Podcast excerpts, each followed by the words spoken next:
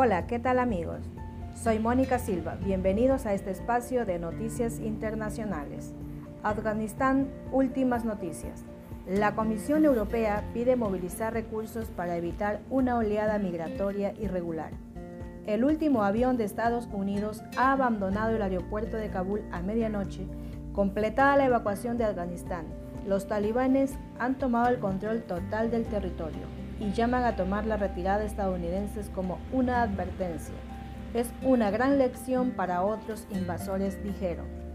Europa busca alcanzar un acuerdo en materia de migración para gestionar el escenario posterior a la salida de Afganistán.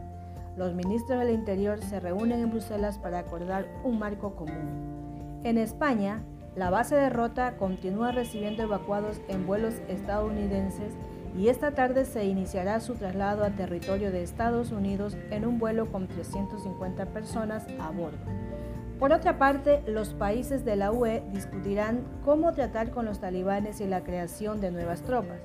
Los ministros de Defensa de la Unión Europea se reunirán el miércoles y el jueves en Eslovenia, donde con el contexto de la crisis de Afganistán de fondo debatirán la posibilidad de crear una nueva fuerza comunitaria de acción rápida de 5.000 tropas.